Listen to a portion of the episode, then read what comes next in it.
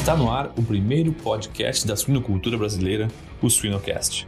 35% das empresas estão abertas a negociar o salário. 35%. É muito? É pouco? Não sei, mas eu acho que é um dado interessante para a gente parar de pensar que não, nenhuma empresa está aberta a negociar, nenhuma empresa vai pagar mais do que eles falaram no primeiro momento. Não. Vamos entender que sim, as empresas, algumas, não todas, mas tem uma abertura por parte das empresas para negociar o salário. É, é, importante entender que tem vários aspectos. Assim. Primeiro, o salário que você ganhava antes não serve como referência para o seu próximo salário. Siga-nos nas redes sociais, YouTube e Spotify para ter acesso a conteúdo técnico atual, de qualidade, irreverente e gratuito.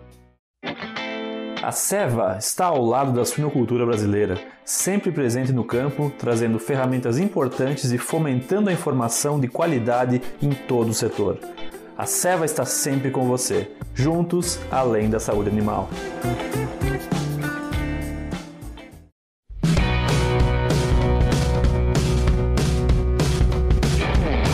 Olá pessoal, eu me chamo Jamil Facim e o Sinocast só é possível através do apoio de empresas inovadoras que apoiam a educação continuada na suinocultura brasileira. MSD Saúde Animal, EveryPig, Seva, MS Shippers, Vetoquinol e Biorigem. No programa de hoje, nós recebemos a coach de carreira em trabalho remoto, Juliana Rabi. Juliana, seja muito bem-vinda ao Sinocast. Obrigada, obrigada pelo convite.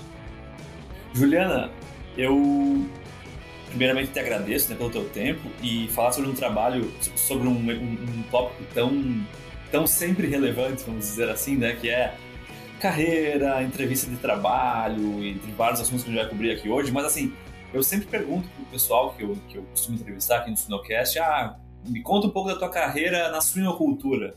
Me conta desde que tu viu o primeiro leitão na tua vida, o que, que tu, uh, Me conta, tu, tu, tem algum contato? já teve algum contato que não seja só comer carne suína? Atualmente eu nem como carne, então assim, atualmente o contato é zero. Atualmente eu sou vegetariana, então é... não, não tenho experiência nessa área, não tenho contato direto, sou de cidade, então assim, realmente com essa área especificamente eu tenho zero experiência. Juliana, eu estava vendo que tu tem uma grande experiência em, em, como recrutadora, né? 15 anos de recrutadora. Aí sim eu tenho experiência. Nessa parte, sim. e também na parte de, de uh, uh, nessa área de orientar pessoas a, a conseguir o, o, seu trabalho remoto já de mais de, próximo de oito anos, é isso, Juliana? Sim, sim, eu comecei a trabalhar remoto em 2014.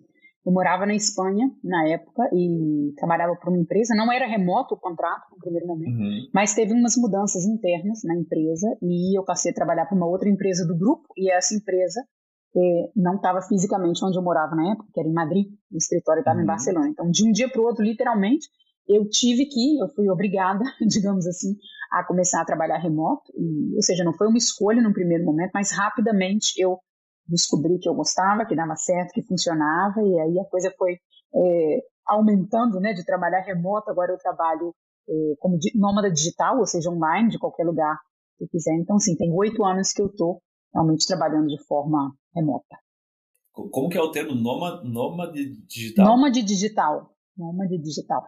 O nômade digital não é uma profissão. Você ser nômade uhum. digital significa que você pode trabalhar de onde você quiser, de qualquer lugar do mundo, você só precisa de um computador ou um telefone, né? um, um instrumento com internet para fazer o trabalho. Então, é um trabalhador remoto também, mas normalmente o remoto tem mais essa ideia de você trabalha da sua casa, né? Você trabalha talvez alguns dias do escritório, alguns dias de casa. E o nome digital ele não tem uma localização física.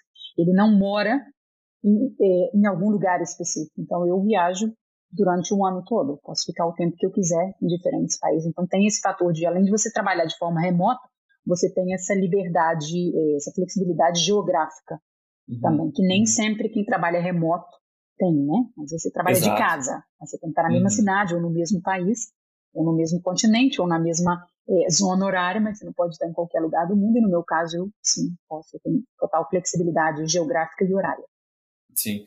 Juliana, na nossa área, a gente tem, na suinocultura né, nacional e, global, a gente tem, eu diria, dois grandes padrões assim de trabalho em termos de, de, de localização, de como, como, nessa área, né, de ser remoto ou não.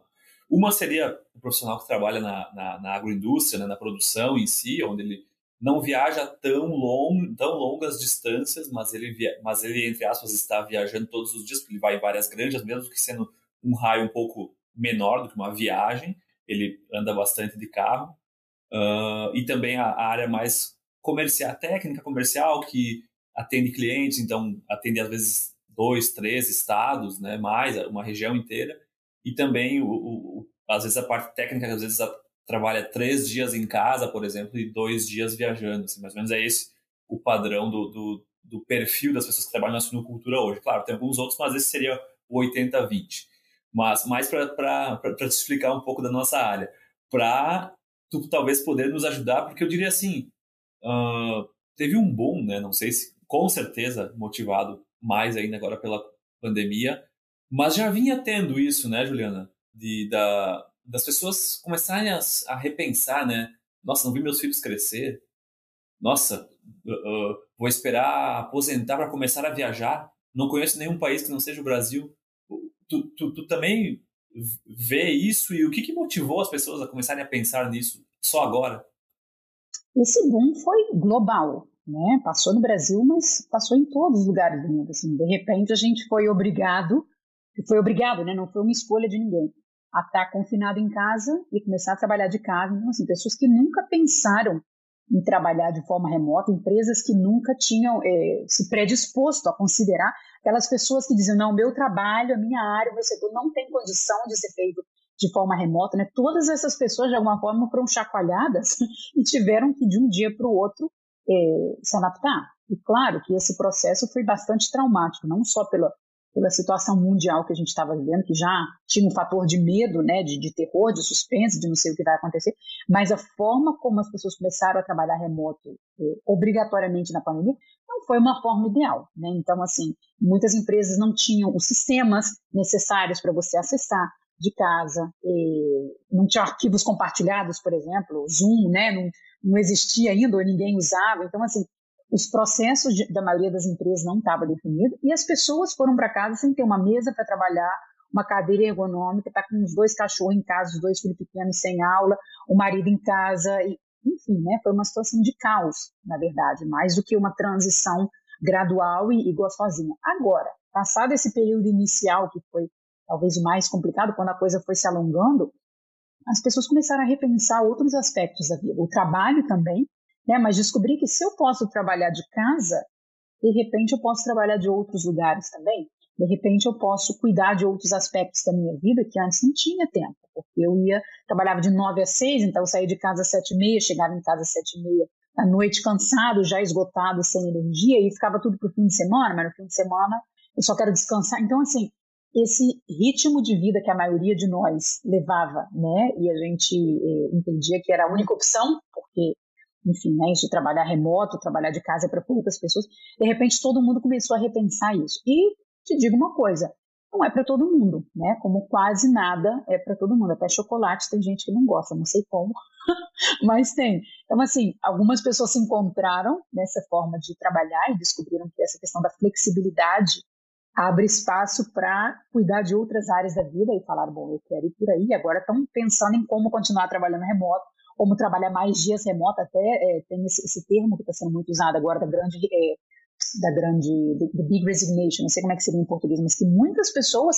estão pedindo demissão dos trabalhos agora, nesse final de ano de 2021, porque eles viram que tem outra opção de trabalho. Eles não querem mais voltar para o escritório, eles querem continuar nesse caminho de trabalho remoto. Então, deu uma chacoalhada né, em tudo que a gente entendia e tinha vivido até então de trabalho. Mas repito que não é para todo mundo, não é para todos, mas que tem aquelas pessoas que estão felizes da vida de voltarem para o escritório, né? Porque enfim, se sentiram muito isoladas, não se adaptaram, é, a produtividade não rendeu, sentem falta de estar com outras pessoas, de, de separar né, esse espaço de casa do espaço do escritório, ou gostam de fazer uma mescla, né? Tem até um termo, um termo mais específico para isso, que é o trabalho híbrido, que é um dos exemplos que você mencionou, né? O pessoal de campo que está, de dois, três dias trabalhando de casa e os outros dias da semana é, viajando, estando na fazendas, visitando os clientes, o que for. Então, essa modalidade de trabalho híbrido também é uma opção para muitas pessoas que querem misturar um pouco, né? Ter um pouquinho de, da realidade de trabalhar de casa e trabalhar no escritório. Então, a pandemia foi um boom nessa questão do trabalho remoto. Agora, já vinha acontecendo, né? O trabalho remoto ele não começou durante a pandemia, como eu mesma falei, eu trabalho remoto desde 2014. Eu não fui a primeira pioneira nessa área, né? Então, assim, a, a realidade do trabalho remoto é, multiplicou por 10 durante a pandemia, né? A visibilidade, as possibilidades, o número de empresas que aderiram por falta de opção, né? No primeiro momento, o número de pessoas que começaram a trabalhar remoto, mas as pessoas já vêm trabalhando remoto há vários anos. Então, não é uma novidade. A novidade é essa massificação, não sei se é o melhor termo, mas essa expansão, acho que é o termo mais adequado, essa expansão do trabalho remoto. Já entrou no site da Shippers hoje? A empresa está em peso no mundo digital, marcando presença nas redes sociais e YouTube com muito conteúdo.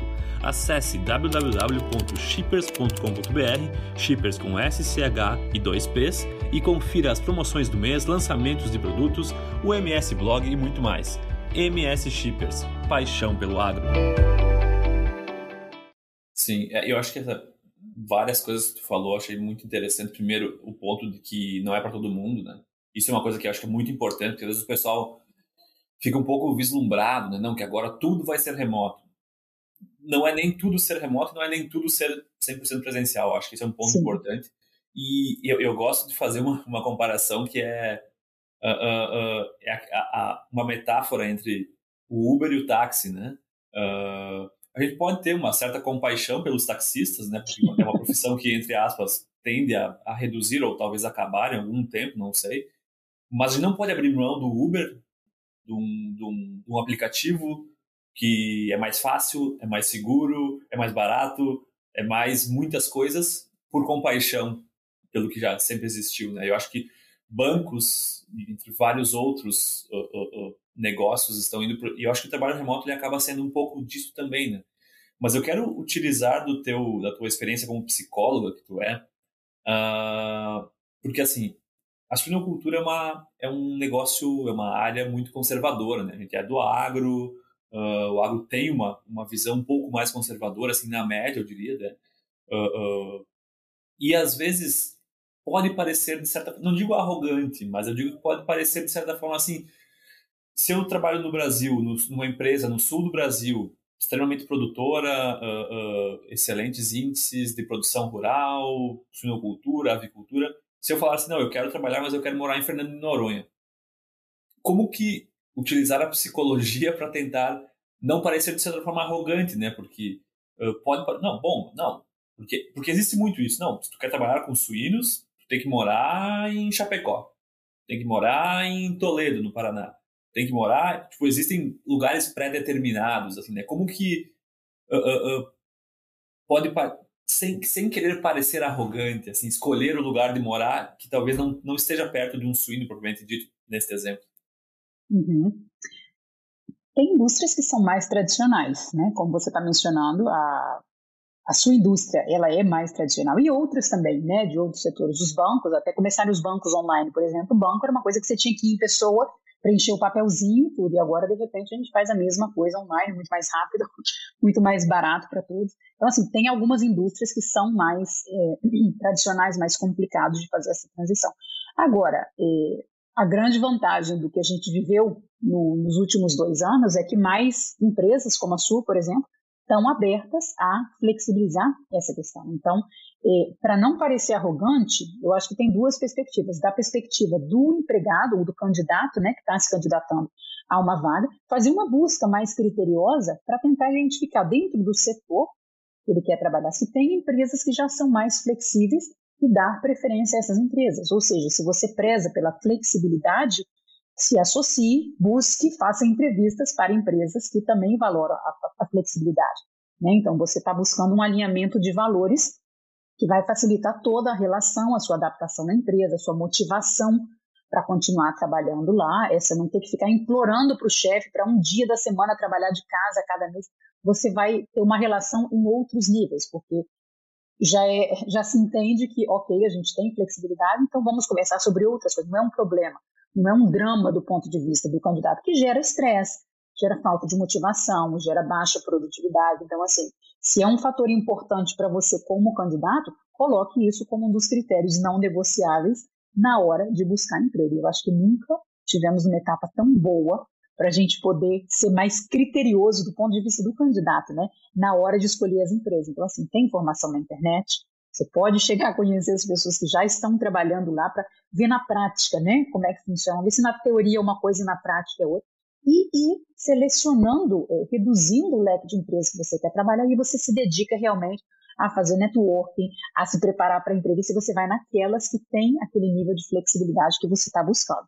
E aí não tem arrogância, porque também você vai estar falando com empresas que entendem. Também é importante para eles ter flexibilidade. Então, assim, a questão da arrogância provavelmente nem entra no processo, porque assim, vocês dois estão no mesmo nível em relação ao que você quer flexibilidade, a gente oferece. Vamos ver então se você encaixa no perfil, se você tem os requisitos e tudo isso. Mas não é um tema de debate, né? Já está eh, em cima da mesa que aqui existe flexibilidade. Isso do ponto de vista do candidato. Do ponto de vista da empresa, se o candidato escolhe uma empresa mais tradicional, aí sim vai entrar o fator da negociação. Né? Será que eu consigo com o meu chefe, em que momento que eu faço isso, antes de assinar o, o contrato, durante, espero o período de prova, o período de experiência, né? Para negociar, ter mais flexibilidade, falo disso depois de um ano. E aí sim, o fator arrogância pode ser um fator, porque eu acho que quando você demonstra que você pode fazer o trabalho, que você é uma pessoa responsável, que você cumpre prazos, que você é uma pessoa fiável, é, é mais fácil dessa negociação acontecer de uma forma saudável. E aí não fica uma coisa de vaidade, de ah, eu quero morar em Fernando de Noronha porque é bonito, que eu acho um fator é, super válido você querer morar no lugar porque é bonito. Mas a discussão fica num outro nível, porque assim, estou demonstrando que eu sou um bom trabalhador, eu estou demonstrando que eu estou comprometido com a empresa, que eu cumpro os prazos, então fica mais fácil. Mas aí, provavelmente, se a empresa é mais tradicional e já não tem essa abertura para você trabalhar de forma remota, é super válido e possível. Tem vários casos de clientes que negociaram começar a trabalhar remoto e foram pioneiros, tipo a primeira pessoa da empresa trabalhando remoto. Então, é possível. Eu sei de casos bem próximos que foi assim, mas provavelmente vai ter que ser um processo mais gradual para não parecer arrogante e para não ser um não diretamente, é, uma coisa mais gradual, de repente, é, um dia por semana durante um mês, depois de um mês senta com o chefe, conversa, vê como é está o rendimento, né, o trabalho aí vai para dois dias por semana, de repente durante o verão trabalha de casa, então depende da sua situação, essa arrogância vai, vai, vai vir mais à tona não, mas eu diria como candidato, se você puder escolher uma empresa que já está mais alinhada com seus valores, você está usando o seu tempo de forma melhor, a sua energia, você está evitando problemas, e até psicológicos mesmo, né? Que, que, todos nós sofremos de alguma forma durante a pandemia. Então, assim, vá para empresas que já têm aquilo que você sabe que é importante para você. E o restante vai ser bem mais fácil. Perfeito. Juliana, tu já ajudou muita gente a conseguir seu emprego e eu queria que tu fizesse uma, um rápido resumo, se tu pudesse buscar ali na tua memória Uh, dessas pessoas que tu colocou no mercado de trabalho, uh, quais eram as características do trabalho que, que dá para você dizer, ah, esse é o trabalho dos sonhos? Quais são as principais características que tu pode utilizar para uh, dizer que, não, esse realmente é um trabalho dos sonhos? Cada, cada um tem os seus sonhos, né? Mas quais são as, as principais características que, que estão envolvidas dentro do trabalho dos sonhos? Olha, não dá para dizer eh, as três coisas que o trabalho dos sonhos tem para todo mundo, porque, como você mesmo mencionou, varia, né? O que eu necessito nesse momento da minha vida, da minha carreira, provavelmente é diferente do que você necessita. Então, assim, o estilo de vida que eu quero ter, o estilo de trabalho, quanto de dinheiro que eu quero, eh, as horas que eu quero trabalhar, de onde eu quero trabalhar, isso é muito pessoal. Então, sempre que eu trabalho com meus clientes eh, em busca do trabalho dos sonhos, né, a primeira coisa que a gente faz é definir objetivos de vida, não só profissionais, mas de vida. Então, assim, a curto prazo e a longo prazo, o que, que você quer fazer? Quais são os seus objetivos? O que, que vai te fazer feliz? O que, que você quer alcançar? Onde você quer estar morando? Como que você quer que seja a sua rotina diária? Você quer morar perto do campo? Você quer morar na praia? Você quer ter filho, você quer ter tempo para fazer yoga de manhã, você quer fazer um trabalho voluntário, você quer ser promovido, você quer ser líder, você quer ser um especialista na área. Tá? Então, é importante a gente fazer esse, é, essa reflexão dos objetivos a curto prazo e a longo prazo, pessoais e profissionais. E aí sim a gente começa a dar forma a esse trabalho dos sonhos, porque o trabalho dos sonhos é, é uma, um trabalho que vai te permitir ganhar dinheiro, ser um bom profissional, tudo isso, mas vai permitir também você viver o estilo de vida que você quer viver. o pilar da carreira, ele está tá presente sempre, né? Assim, mesmo quem não está trabalhando tem esse pilar na vida, então assim, faz que ah, eu estou desempregado. Ou seja, mesmo quem não trabalha, né, está envolvido na, na, sociedade que a gente vive, não dá para a gente não falar de trabalho. são tantas horas que a gente passa, né, da vida, do, do ano, enfim, muito tempo. Então, assim, quanto mais você puder usar o trabalho como um, elemento que te permite viver a vida que você quer viver, isso é como eu entendo o trabalho dos sonhos. Então, não é só o trabalho em si mesmo, é alinhar isso com as coisas que são importantes para você. E digo mais, Jamil, vai mudando. O que você considera o trabalho dos sonhos hoje, daqui a cinco anos pode ser diferente, daqui a outros cinco anos pode ser diferente. Eu lembro, há 15 anos atrás, por exemplo, quando eu mudei para a Espanha, meu sonho na época era ser diretora de recursos humanos numa empresa multinacional. Eu lembro que eu até me, imaginava assim, com aqueles terninhos, aquela saia ajustadinha, né? Saia secretário, saia lápis, não sei como é que chama, de salto alto, trabalhando numa empresa multinacional na área de recursos humanos. Hoje eu olho para trás, 15 anos depois, digo, isso é a última coisa que eu quero na minha vida. Eu não uso salto, eu não tenho terninho, eu não quero trabalhar em nenhuma empresa, eu quero ter o estilo de vida que eu tenho hoje. Mas há 10 anos atrás, isso não era o trabalho dos meus sonhos, era o oposto disso. Então, assim, a gente precisa também naturalizar, entender que o trabalho dos sonhos muda à medida que você muda as suas prioridades, seu estilo de vida. De repente você está solteiro, terminando a faculdade, terminando a pós-graduação, você quer umas coisas, vai lá, se joga, consegue essas coisas. Depois você, sei lá, fica mais velho, casa, tem filhos, as prioridades são outras. Depois você separa, os filhos crescem, as prioridades são outras. Então, assim, vai mudando. Então, assim, o trabalho dos sonhos, o que eu posso dizer sobre isso é que, primeiro, precisa estar alinhado com seus objetivos de vida, objetivos profissionais a curto prazo e a longo prazo muda ao longo da vida, você muda o trabalho dos seus sonhos, muda, e é um processo constante de experimentar, porque o trabalho perfeito, ele não existe. Isso sim eu posso garantir. Trabalho dos sonhos não significa trabalho perfeito, que todos os dias eu estou pulando da cama com alegria, que eu gosto de 100% do que eu faço no trabalho. Não, o trabalho dos sonhos você gosta da maioria das coisas que você faz no seu trabalho. A maioria do tempo você está feliz, você está motivado, é, de forma geral tem sentido para você, é uma coisa que, que te dá energia. Putz, eu vou trabalhar agora, que legal, gosto. Mesmo que tenham funções ou tarefas, fazer um Excel, falar com um cliente chato, revisar o relatório, às vezes esses detalhes você não gosta. Agora, a gente é adulto, né, e precisa entender que trabalho não é uma coisa perfeita. Então, até esse termo trabalho dos sonhos, ele pode gerar um pouco de confusão, né, que vai parecer que é perfeito, nossa, eu gosto de tudo. Não, não vai gostar de tudo. A gente é adulto, a gente tem que fazer coisas que a gente não gosta, mas o trabalho dos sonhos ele vai ter muito mais elementos positivos que você goste, que te motivam, do que eh, elementos que você não goste. Sim, não, eu acho muito, muito bom isso, essa tua fala, porque às vezes a gente fica um pouco vislumbrado em algumas frases que a gente vê na internet, né? Ah, que, que se você amar o seu trabalho, o seu trabalho passa a ser um hobby, não um trabalho. E às vezes o pessoal se, se, se agarra nisso, né? E, e, e, realmente acredita que, não, se eu não estou feliz nesse trabalho, se eu não gosto de fazer tal coisa, então eu não gosto desse trabalho, não, não parece um hobby para mim. Mas é que na verdade não é assim, né? Como tu falou, né? Uh, uh, se pudesse, a gente não trabalhava. Algumas pessoas não trabalhariam. Exatamente. Exatamente. Mas, eu acho que é, que é bem. E, e, e, as fases da vida ditam muito os nossos objetivos e tá tudo bem. Eu acho que esse é o grande sentido, né? Tá tudo bem, não tem problema às vezes as pessoas ficam muito apegadas em padrões, né? e quando foge do padrão, e quanto mais tradicional o mercado daquela área for, fugir do padrão se torna mais difícil.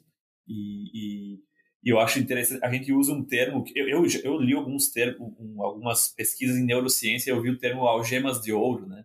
Onde as pessoas, as pessoas elas uh, se sentem valorizadas pela empresa, uh, uh, a, a, empresa não consegue dar, ah, trabalho remoto, não consegue dar alguns benefícios, ah, poder ficar com a família, poder morar onde quiser, mas então ela dá o melhor hotel, ela volta e meia coloca a pessoa em primeira classe, ela dá um vale-refeição altíssimo por dia, então a pessoa, de certa forma, ela, ela está com as algemas de ouro, né? Ela ela está vivendo uh, em hotéis muito legais, viajando para lugares maravilhosos, mas a trabalho, né? Então, uhum. querendo ou não, é ouro, mas é uma algema, né? Acho que é, esse às vezes é um...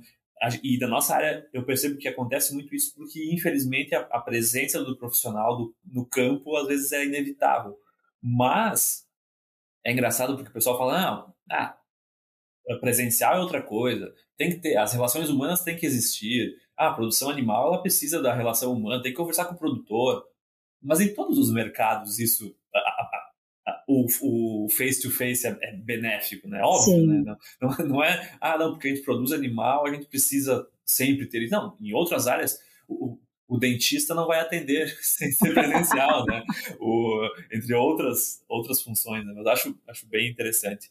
Mas tu falou uma coisa antes que, que eu anotei aqui, que é assim, ah, precisa me dizer o que, que tu quer fazer, né? O que, que tu quer para tua vida. E como, como que a gente define isso? Porque às vezes eu, eu me paro pensando, né? Se alguém me, se alguém me perguntar, por exemplo, hoje, ah, o que, que tu quer fazer? O que, quando tu, te, tu teu próximo trabalho, por exemplo, o que, que tu quer fazer? Uh, é difícil às vezes definir o que, que a gente quer, né? Sim, fica uma pergunta muito vaga, meio até filosófica, né? O que você Exato. quer da vida? Qual é o seu objetivo de vida? E aí gera uma frustração, porque assim, eu não sei. Não sei formular em uma frase você me perguntar agora o que, que eu quero para minha vida nos próximos cinco anos. Então, assim, a forma de abordar essa, essa situação, que é basicamente assim, o que, que eu quero para minha carreira? Né? Quais são os próximos passos profissionais? Quanto mais a gente voltar para a realidade, para as coisas simples, melhor. Ao invés de ficar filosofando o que, que eu quero, qual o meu estilo de vida, como que eu vou me realizar profissionalmente, eu sou muito prática na forma como eu faço as coisas. Então a gente vai falar de qual tipo de chefe que você quer ter. Você gosta de um chefe que te acompanha, você gosta de ter mais autonomia, você quer coordenar uma equipe ou não? Você quer trabalhar no perfil mais técnico, você gosta de ter responsabilidade ensinando outras pessoas, você gosta de estar ter contato com o cliente, você gosta de estar mais nos bastidores, você gosta de trabalhar de manhã, de tarde, de noite, você é mais uma pessoa mais lógica ou você é mais uma pessoa criativa. É nesse nível que a gente precisa pensar os detalhes, porque assim, quando a, a pergunta é muito complexa, vamos cortar em partes pequenininhas. Qual é o ambiente de trabalho que eu gostaria de trabalhar? Tem algum setor que eu gosto? Ah, tem isso. Por que, que você gosta desse setor? Não é, aceitar a primeira resposta como uma resposta definitiva. E pensa, por que, que você gosta desse setor? Ah, porque nesse setor tem muita inovação. Ok, é o único setor que tem inovação? Não, tem outros. Quais outros? Vamos explorar os outros. Dentro de inovação, o que você gostaria de fazer? Ah, eu gostaria de ter liberdade para criar coisas. Em quais setores que você pode criar coisas? Então a gente vai aprofundando nesse tipo de questionamento. Saímos lá do filosófico de o que você quer fazer da sua vida, esquece isso. Vamos para as coisas práticas do seu dia a dia, das coisas que te motivam, do que você fez no passado, que você gostou, te dava energia, o que você sentia prazer, quais partes do trabalho que você não gostava. Olha, eu adorava trabalhar naquela empresa, só tinha um probleminha. Vamos falar sobre esse probleminha? Para ver se a gente consegue identificar esse probleminha antes em outras empresas e aí você acaba não vivenciando novamente aquilo. Então, assim, eu acho que um, um approach assim, mais pé no chão de o que, que eu gosto no dia a dia, o que, que me faz feliz, o que dessa tarefa odeio o meu trabalho. Não, você odeia o seu trabalho. O que, que você odeia? Ah, o meu chefe, ele é chato. Ele é chato porque ele pega no meu pé. Fazendo o quê? Ele fica me mandando e-mail e espera a resposta na hora. Ok, não é o trabalho. Você não gosta de que o seu chefe fique controlando tudo que você faz a cada cinco minutos. Entendeu? Você vai do mais amplo, de odeio meu trabalho, eu não gosto de um chefe que está controlando todos os passos que eu dou. Então, de repente, se você trocar de chefe, ou se você conversar com seu chefe, a situação se resolve. Então, é, o que eu quero fazer é uma pergunta complexa, mas dá para a gente ir cortando em partezinhas menores e chegar a uma versão assim bem, bem realista, bem pé no chão. E aí quando você sabe isso, é mais fácil você olhar para uma oferta de trabalho e dizer, ok, tem os elementos que eu estou buscando ou não tem os elementos que eu estou buscando. E numa entrevista de trabalho entender, eu preciso perguntar isso, isso é importante para mim. Eu preciso saber claramente dessa empresa se ela vai me oferecer isso, se tem essa possibilidade. Então você já tem o seu filtro o seu critério, você já não está perdido, você está buscando uma coisa ou um par de coisas, né? Mas você já sabe em que direção você está indo. Eu, eu tenho uma planilha de Excel, mas eu queria escutar de ti antes, Juliana, aqui. quando eu estava saindo do doutorado, eu fiz uma planilha de Excel com todos os pontos que iam influenciar na minha decisão para a próxima etapa da minha vida. E claro, né, pode ser, por exemplo, ah, tava lá o ponto uh, trabalho remoto.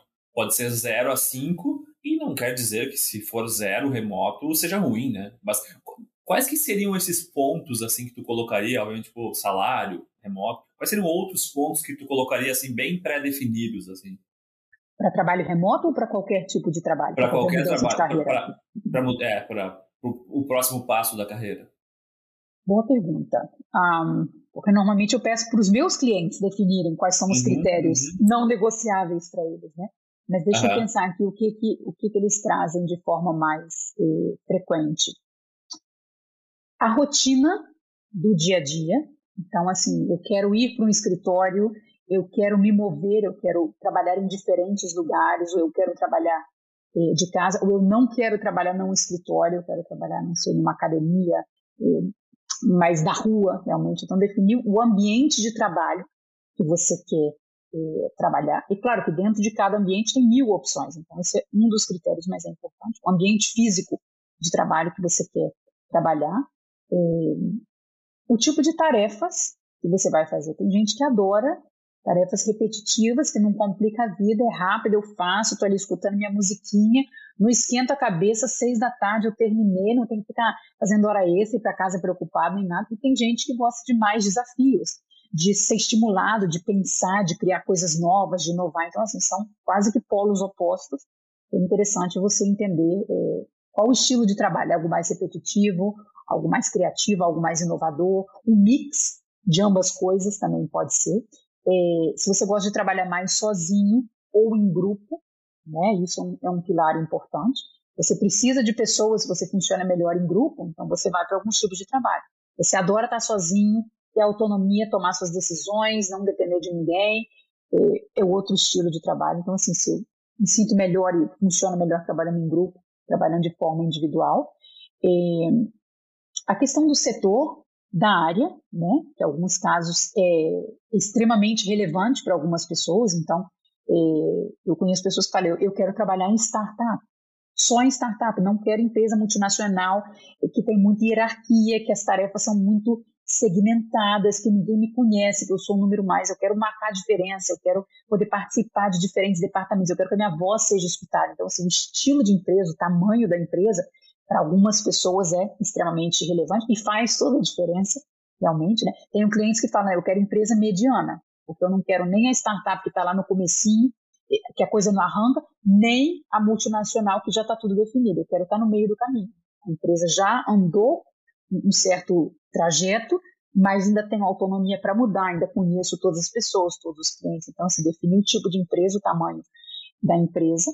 É, entender também assim, se você está num momento de se dedicar mais ao trabalho ou menos ao trabalho, então, se você está começando uma área nova, por exemplo, que é uma coisa totalmente viável e saudável, inclusive, né? mudar de área, começar uma coisa diferente, trocar de setor, entenda que isso vai é, absorver mais do seu tempo, porque você ainda não é um especialista naquela área. Então, assim, você está disposto, nesse momento, a dedicar mais tempo a estudar, a fazer cursos, é, vai te consumir mais tempo do que se você continua trabalhando na área que você já conhece, que já tem um certo automatismo. Né? Então, algumas pessoas estão dispostas a, é o momento, vou começar algo novo, e outras pessoas não, quero uma coisa um pouco mais tranquila para algo que eu sei. Então, assim, quanto que você está disposto a aprender coisas novas, né? Ou você claro. quer fazer uma coisa que você já saiba. Ambas opções são válidas, é só entender essas coisas. E, talvez fossem esses os principais aspectos que eu sugeriria um, um ponto que, pelo menos para mim, é muito importante, e eu considerava bastante isso na minha lista, era uh, quem seriam os meus pares e o meu, e o meu superior imediato. Assim, porque uh, eu, eu sempre, para mim, era muito importante estar perto de alguém inspirador, sabe? Uh, eu sou uma pessoa mais extrovertida, então eu, eu, eu converso bastante com quem está na minha volta, meus pares, meu supervisor, meu superior. Então eu, eu considero isso muito importante, ser uma pessoa que, que me inspira, né? Mas eu tenho colegas aqui, por exemplo, que são completamente fechados, introvertidos, e, e eles já me falaram, bah, para mim, sinceramente, não, não muda nada. Eu faço Exatamente. meu trabalho aqui, era isso. Então, acho que é, é Agora, é imagina colocar você numa função que você não tenha ninguém que te motive, que te inspire, você está sozinho o dia inteiro, não vai dar certo para você. E colocar Exato. essa pessoa introspectiva num grupo, interagindo o tempo inteiro, não vai funcionar. Então, assim, esse tem a ver com autoconhecimento também. Eu sei como eu sou, eu sei o que funciona melhor para mim, o que me motiva, o que me faz feliz, o que me dá alegria. E eu vou o máximo possível, né, entendendo que não tem trabalho perfeito, como a gente já falou, mas assim, se eu posso escolher, de repente, entre duas ofertas de trabalho e uma eu estou muito mais próximo do tipo de ambiente que eu gosto de trabalhar, vai nessa direção. Mas esse autoconhecimento, isso que você falou, eu sei que eu funciono assim, eu preciso estar inspirado pelas pessoas, eu gosto de conversar, é isso. Autoconhecimento para você definir o que, o que é básico para você, o que você precisa realmente num trabalho, e aí você vai filtrando as opções que, que apareceram. Uhum. Uh, Juliana, até para o pessoal que nos escuta, a Juliana tem uma página no LinkedIn e um canal no YouTube com entrevistas sensacionais, curtas. Uh, o foco maior é inglês, né, Juliana? Sim, um, os vídeos estão todos em inglês. Uhum. É, o, o, o, idioma é inglês, mas igual é, é, é, muito, é muito interessante todos esses temas, porque são, eles são abordados um pouco de maneira mais ampla. Mas uh, eu queria que tu nos desse algumas dicas, assim, as top três dicas para um LinkedIn que seja atrativo e que possa te ajudar a conseguir um trabalho dos sonhos? Hum, adoro esse tema. Vamos primeiro falar rapidamente por que o LinkedIn, né? Porque assim, até falo, eu deveria ser paga pelo LinkedIn para falar sobre ele, porque eu não sou paga, eu não ganho nada com isso. Mas na prática, eu já fui beneficiada por usar o LinkedIn da forma certa. Então, quando eu estava procurando trabalho, por exemplo, vários trabalhos eu consegui através do LinkedIn. Quando eu trabalhei vários anos como recrutador, eu usava o LinkedIn como a principal ferramenta para encontrar candidatos. E agora, como coach de carreira, eu ensino as pessoas a usar o LinkedIn, ensino meus clientes a usar o LinkedIn para conseguir trabalho, consigo os meus clientes também. Então, assim, é, primeiro dizer que é uma ferramenta que funciona é, para diferentes momentos da sua vida profissional. Então, eu como candidata, como seleção de pessoal e agora como coach. É, dicas. Primeiro, que você é, tem um perfil completo. Né? Muita gente cria o perfil há dois anos atrás, sei lá, e aí preenche qualquer coisa, porque pede algumas informações obrigatórias, né? aquele asterisco que você tem que colocar. Coloca lá qualquer coisa, ah, depois eu volto, depois eu termino de preencher, e nunca volta. Nunca termina de preencher. E o problema disso, Jamil, é o seguinte: o Google gosta muito do LinkedIn. Tá? Então, se você tem um perfil e você procurar o seu nome no Google, pode fazer esse teste depois provavelmente o seu perfil do LinkedIn vai aparecer na primeira página do Google ou na segunda, porque o, Google posiciona bem o LinkedIn. Então, mesmo que você não lembre o que está lá no seu perfil que você criou há dois anos, o Google vai mostrar esse perfil. Então, assim, tomar cuidado com a imagem que você está mostrando online, né, nas redes eh, do seu perfil, porque isso vai ter um impacto na pessoa que vai te contratar ou não, porque vi um perfil que está todo incompleto, todo confuso, coloca que não está trabalhando desde cinco anos atrás, mas você já está, só que você não atualizou o perfil. Então, assim, esse cuidado que o perfil precisa estar tá completo, precisa mostrar a sua melhor versão online, porque muitas vezes o LinkedIn vai ser a primeira impressão que as pessoas vão ter de você, né? E isso me leva ao segundo ponto, que é assim, o LinkedIn funciona como uma vitrine é, que está aberta 24 horas. Essas lojas de rua, né, que a gente passa no centro da cidade, que tem aí o vidro e tá lá roupa, sapato, que por qualquer hora do dia ou da noite que você passar, você vê. Você não tem controle sobre quantas pessoas estão circulando naquela rua e estão vendo o produto. Com o LinkedIn funciona da mesma forma, só que elevado à milésima potência, porque a visibilidade que você tem é mundial. Então, assim, não é a loja do bairro que se você passa naquele bairro você vê. Qualquer pessoa pode nesse momento estar olhando o seu perfil ou o meu perfil. Você não tem controle sobre quem é, tem acesso ao seu perfil do LinkedIn. Então, um motivo a mais para você cuidar essa imagem, né? passar a imagem correta. Até porque, se você está nesse processo de busca de trabalho, ou se você está considerando, depois que terminar a faculdade, a pós-graduação, de repente a curto prazo, longo prazo, é, as pessoas estão vendo. Então, assim, é, pode ser que elas não te contactem agora, mas ficam com o seu nome daqui a seis meses, fazem um contato com você, ficam te observando, né? Ficam lá acompanhando o seu processo. Então, assim, a visibilidade que você tem no LinkedIn é grande, então cuidado com essa imagem que você está passando. E terceiro ponto é palavras-chave. Essa questão da palavra-chave funciona assim. Quando você cria um, um perfil, você precisa fazer esse perfil aparecer de forma mais fácil para os recrutadores. como que faz isso? Você tem que se colocar na cabeça do recrutador e entender o que, que essa pessoa vai buscar, que tipo de habilidade, que tipo de palavra, que tipo de experiência que essa pessoa vai buscar quando ela estiver procurando um perfil no LinkedIn. Porque funciona assim, no LinkedIn ninguém vai procurar Jamil e dar enter e chegar ao seu nome. As pessoas não te conhecem ainda no primeiro ano. Elas vão buscar um certo perfil. Pode ser, por exemplo, pessoa que tem cinco anos de experiência na área de suínos, que sabe utilizar o programa tal, que fala o idioma tal, é, que trabalhou no setor tal. São elementos, é, habilidades, é, idiomas, programas específicos que o recrutador vai combinar, depois ele clica no botãozinho buscar e o LinkedIn tem um robô né, por trás da, da plataforma que vai fazer uma busca de pessoas que cumprem aqueles requisitos e vai mostrar uma lista de pessoas para o recrutador. Então, assim, os termos chaves do seu setor, da sua indústria, aquelas palavrinhas que aparecem, putz, todas as ofertas de trabalho que eu queria aplicar pedem trabalho em equipe. Nossa, me chamou a atenção. Ótimo, se te chamou a atenção é porque está aparecendo sempre, vai lá no seu perfil do LinkedIn e no seu currículo também e menciona que você sabe trabalhar em equipe. Ah, mas todo mundo sabe trabalhar em equipe, né? Não, para começar, não é verdade. E segundo, você tem que colocar essa palavra lá para que o seu perfil apareça mais é, fácil, mais rapidamente quando os recrutadores estão buscando. Então, é entender assim, o que, que o recrutador, aquele manager, empresas daquele setor vão buscar e refletir isso, obviamente, se você tiver habilidade, né? Se for essa pessoa que você mencionou que não gosta de trabalhar em equipe, não quer trabalhar em equipe, funciona perfeitamente trabalhando sozinho, não vai colocar trabalho em equipe, não é mentir, é entender é, o que, que o mercado está buscando, é, que tipo de vagas que eu quero aplicar pede, fazer uma reflexão, eu tenho esses, esses requisitos, essa habilidade, e se é assim, deixar bem claro explicitamente no seu perfil do LinkedIn, porque isso vai aumentar a chance de que os recrutadores encontrem o seu perfil. Então, de forma passiva, alguém pode te abordar, manda uma mensagem privada, oi, Jamil, viu o seu perfil, gostaria de fazer uma entrevista. Nossa, como que essa pessoa me achou? Eu nem apliquei para vaga, nem conheço essa empresa.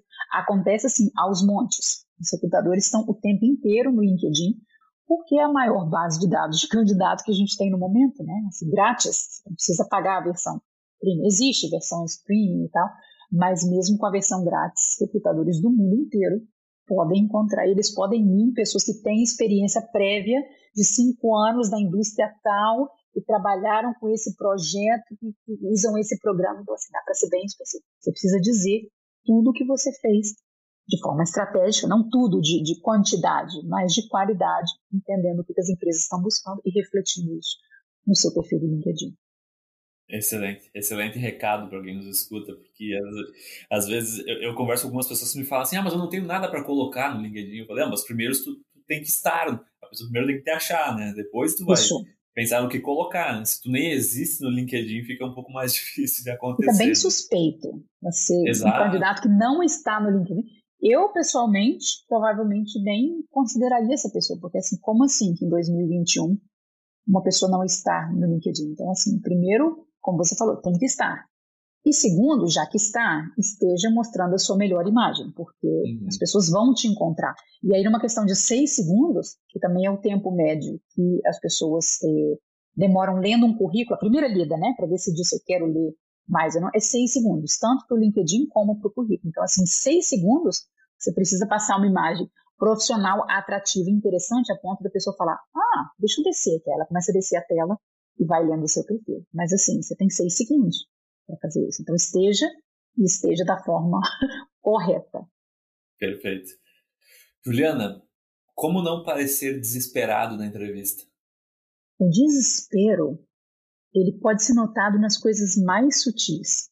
Sabe? Até antes da entrevista, pegando esse gancho do LinkedIn, né? Você tem lá no embaixo do seu nome, você tem um campo que é o título, um campo livre, você pode escrever o que você quiser.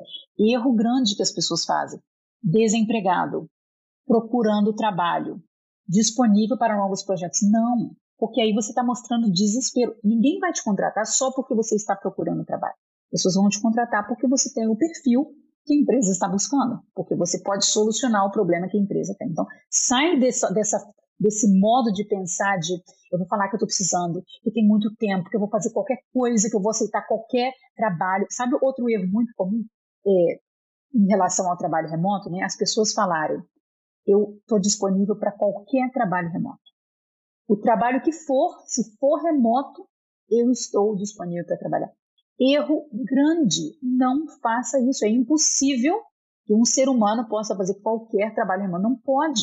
Você precisa ter habilidade, você precisa cumprir o perfil, você precisa ter experiência na área, você precisa ter pelo menos experiência teórica, de repente um curso naquela área. Então, assim, é, você mostra desespero quando você fala que estou disposto a fazer qualquer trabalho que for, não tem problema. Você mostra desespero quando no seu perfil do LinkedIn você, ao invés de destacar as suas habilidades, as áreas nas quais você quer trabalhar, os, os resultados que você gerou, você enfatiza no estou desempregado, procurando trabalho, aberto a novas oportunidades. Não. Fala das suas características, fala de como você faz um match, de como você encaixa na vaga, como você pode acrescentar valor para a empresa. Ninguém está preocupado se você está trabalhando ou não, você precisa muito, se você tem três filhos. Não entre nesse campo. Mantenha a conversa um nível mais profissional e, e mostrando como você pode ajudar a empresa a resolver o problema que eles têm. Desculpa te interromper, Juliana. O, o Open to Work lá, o aberto a trabalho do LinkedIn, usar ou não usar? Esse é um tema polêmico. Você vai encontrar 50% dos coaches dizendo que sim, 50% dos coaches dizendo que não. É, visualmente fica mais claro, né, para quem chega até o seu perfil que você está aberto para trabalhar, porque aquela, aquela margenzinha verde, né, que aparece na sua foto de perfil, então visualmente fica claro, estou disponível.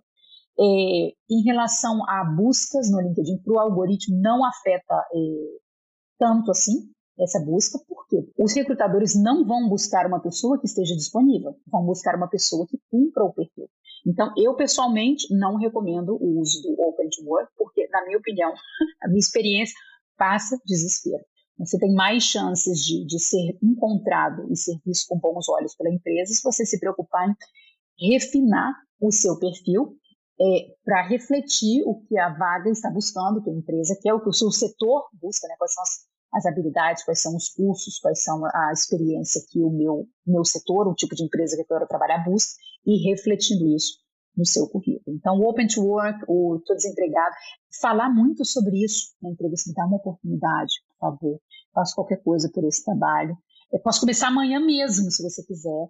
Ou, não, olha, estou disposto a aceitar um salário até mais baixo do que eu estava. Não, não. Você não precisa baixar o seu salário. De repente, você pode duplicar, triplicar um salário. Já vi casos assim. Então, não começa com isso de qualquer salário tá bom, qualquer trabalho remoto está valendo, estou muito tempo desempregado. Não, isso não vai fazer com que você eh, seja visto de forma positiva pelas empresas. De repente você até encaixa no perfil que eles estão buscando, mas esse ambiente de desespero não vai ser legal. Você provavelmente vai ser eliminado. E é, dá pena isso, porque eu entendo, assim, nós somos humanos, né? Quando a pessoa está realmente eh, passando dificuldade, está com dívida e está vários meses desempregada, é difícil você eu faço? Coloco um sorriso falso no rosto e vou lá como se não tivesse acontecendo nada. Então, assim, precisa de um trabalho interno é, grande. Não estou dizendo que é fácil fazer isso. Eu sei que é difícil.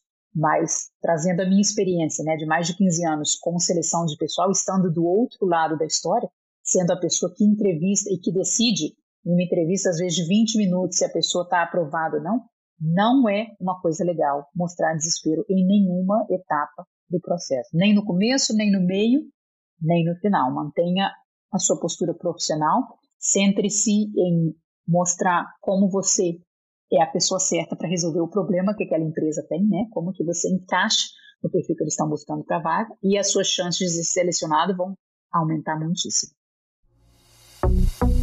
Já pensou estar no top 1% da suinocultura?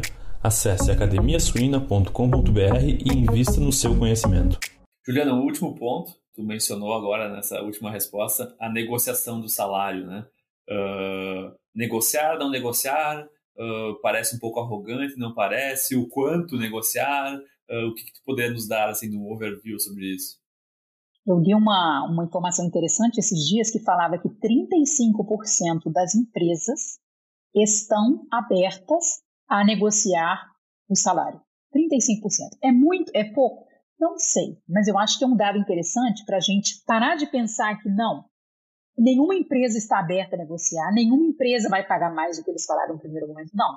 Vamos entender que sim, as empresas, algumas, não todas, mas tem uma abertura por parte das empresas para negociar o salário.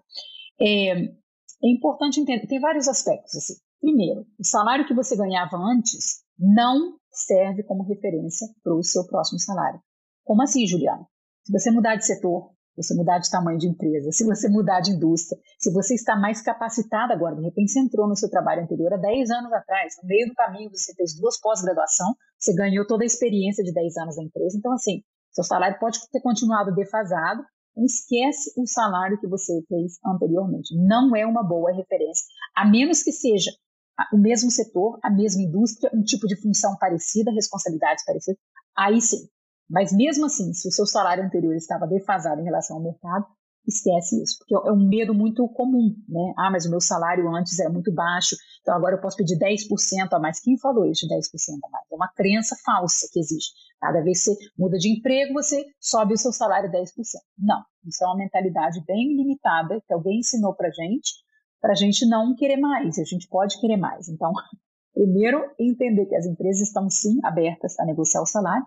Outra coisa importante é você conhecer a realidade do mercado é, para aquele tipo de vaga que você quer aplicar. Então, existem sites, existem empresas de seleção que publicam de forma aberta né, informação sobre salários. Então, um site, por exemplo, interessante de ser usado e grátis é o Glassdoor.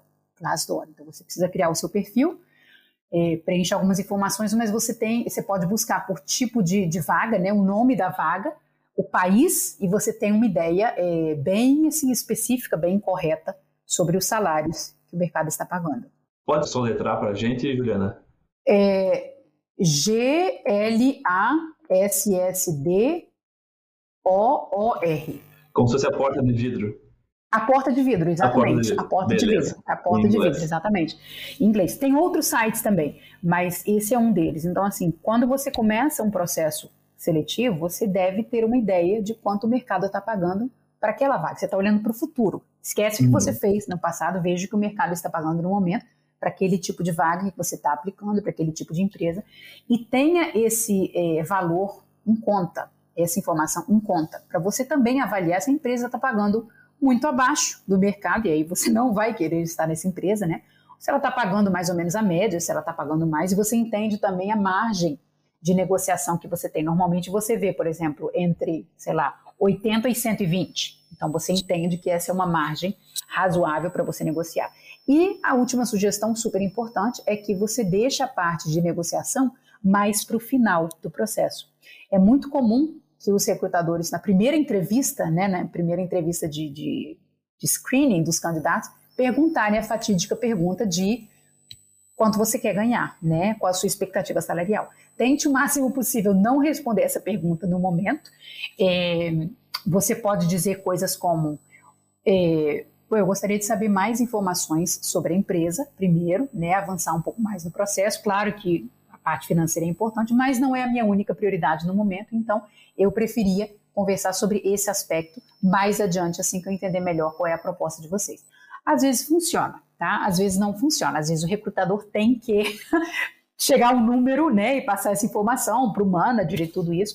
Então, se a pessoa insistir num segundo momento, sim, mas o salário, para a gente não perder tempo, nem você, nem eu, né, só para saber se está dentro da nossa expectativa, aí eu faria uma referência a esses valores que você encontrou na internet, de fontes fiáveis, né, e pode ser conversando com pessoas também. A questão do salário é que nem todo mundo abre o jogo, né? É um uhum. assunto meio delicado. Então, se você conhecer alguém na área, tiver alguma informação fiável, ok. Senão, você vai buscar na internet de fontes fiáveis, de empresas de recursos humanos ou empresas específicas para esse setor.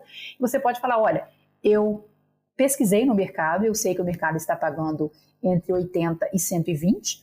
Então, é, a partir dessa franja salarial, eu estou disposto a negociar, mas repito que para mim não é a prioridade nesse momento a gente definir nenhum valor. Então, tenho muito interesse na vaga, gostaria muito de participar do processo, vamos avançar e mais para frente a gente conversa. Você mostra que você sabe do que você está falando, né? Você não é bobo, você entende qual é a realidade do mercado, você fez o seu dever de casa nesse sentido. Você é, coloca um limite dizendo, ok, eu sei mais ou menos por onde que vão os tiros, mas vamos conversar sobre isso depois. É, e você está dando tempo também para a empresa te conhecer melhor, porque claro, quando você já encantou a empresa, quando você já teve uma boa performance nas entrevistas, quando você já mostrou de diferentes formas que você é a pessoa que eles querem contratar, porque você encaixa perfeitamente, você é o cara, a empresa está muito mais disposta a negociar com você, uhum. né? salário, outros benefícios. Então, assim, você ganha muito se você deixar essa conversa para o final do processo, porque você teve tempo de encantar é, todos os entrevistadores durante esse processo. Então, mas a preparação começa antes da primeira entrevista, aquela por telefone rapidinho, que a pessoa, posso te ligar cinco minutinhos? É entrevista também, né? não se engane. É entrevista e pode surgir a fatídica pergunta de, então, qual a sua expectativa salarial? E aí, se você não fez seu dever de casa, você já fecha portas aí logo no começo. Porque falou um salário muito alto, vão pensar, ui, tá caro demais, não vai dar, melhor vamos para outro candidato. Falou um salário muito abaixo, vou falar mais abaixo, porque aí a pessoa vai né, me dar a oportunidade, porque eu estou precisando do trabalho, né? Então, se, se eu sei que o mercado paga 80, eu vou falar 40, que tipo, melhor do que nada, né? Não estou trabalhando mesmo e está precisando. Fica suspeito para quem está te selecionando. Gente, por que, que essa pessoa está pedindo tão pouco salário? Parecia até um bom currículo. Uhum. Olhei no LinkedIn, gostei, mas agora está alguma coisa estranha. Está uhum. suspeito. Então, prefiro, uhum. vou deixar esse candidato para o final, vou entrevistar outros. Então, nem tanto, nem tão pouco. E quando você fala um número para o recrutador, falo com meus 15 anos de experiência como recrutadora. Você falou um número, aquele número entra na cabeça do recrutador e já não sai. Se você é falou âncora, 100, né? âncora, fica. Se você falou 100, é 100. De repente, o, o que eles tinham né, de pressuposto para a vaga era 200, mas você falou 100, é 100. De repente era entre 100 e 120, mas você falou 100, vai ficar aquele número. Então, muito cuidado com dizer números específicos em qualquer momento da entrevista. Fala de uma franja salarial, fala da média, fala é, entre tal e tal número. Cuidado que você falou um número, aquele número vai entrar na cabeça do recrutador, vai ser difícil de sair. Uhum. E isso não te favorece, porque se você falou 100, o que eles tinham pensado em pagar é 150, olha só, você está aí já quase que perdendo 50% só porque você falou aquele número no momento errado, que é provavelmente no começo do processo. Perfeito. Não, nota 10, nota 10, muito bom. E até alguns comentários, né? Bem isso que tu falou, né? Porque depois que tu está dentro de uma empresa, é muito difícil o teu salário crescer exponencialmente, né? A grande oportunidade de realmente mudar de salário é quando vai para outra empresa, né? Sim. Dentro de uma mesma empresa, mesmo às vezes com promoções isso não acontece, né? Sobe 5%, 10%. Na verdade, a, a grande, o grande passo para subir vários degraus, nos, pensando em salário, é, é, é, é quando está negociando, né? E um Sim. ponto interessante que tu mencionou, né? A primeira ligação ali dos cinco minutinhos, tem um tempinho para conversar, a nossa experiência, a nossa empresa tem crescido bastante nos últimos anos e a gente tem recrutado bastante gente. E tem sido uma experiência muito legal para a gente e às vezes decepcionante em alguns casos. Por exemplo, a gente cria uma etapa, né? São várias etapas para recrutar, de recrutamento, e as pessoas que chegam até a etapa final seguem no processo. 50% das pessoas falham em responder um questionário, em eu pedir para tu enviar um e-mail uh, mandando ele, uh, o, o, teu resultado deste teste, uh, mandar um vídeo e não mandou o vídeo. Então, assim, as etapas mais simples do processo, né? Porque se eu já te disse o que eu quero, uh, uhum. 50% para por aí. Então, aí tu já meio que desiste daquela pessoa, mesmo que ela venha conversar, quero, tô, sigo a primeira impressão é, e, isso mostra muito como a pessoa é na vida dela também, né? Porque se ela está procurando um trabalho e eu te pedi duas tarefas e só, só entregou uma, tu, será que tu realmente quer trabalhar comigo, né?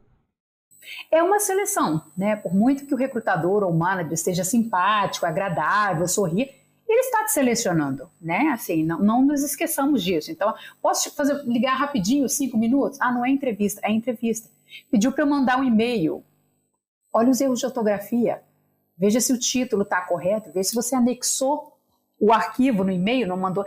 São detalhes, mas nesse processo de seleção, todos os detalhes fazem a diferença. E te digo até mais: às vezes o, resultado do teste realmente foi mais alto do outro fulaninho, mas a outra pessoa que teve um resultado razoável, mas nem tão bom, respondeu o e-mail na hora, é, atendeu a ligação no momento, não estava atrasada para a ligação no Zoom, para a entrevista no Zoom. Então, assim, os detalhes fazem a diferença. E tudo soma, né? Assim, você é, criar essa boa relação com o entrevistador desde o primeiro momento, você se preparar para entrevista, você conhecer o mercado, você é, ter uma imagem online que ajuda. Às vezes você recebe um currículo, gosta do currículo, é interessante, deixa eu dar uma olhadinha nesse cara no LinkedIn, né? Que a gente sempre faz isso, todo mundo faz isso. Vai no LinkedIn e vê informação oposta. Vê empresas diferentes, vê datas que não batem, fica suspeito. Ah, não, não vou nem esquentar a cabeça com isso, vou para outra pessoa. Ou o contrário, o LinkedIn está ótimo, pede o currículo, as datas não batem. Ah, um falou que é manager, o outro falou que é técnico. Então, assim, está mentindo.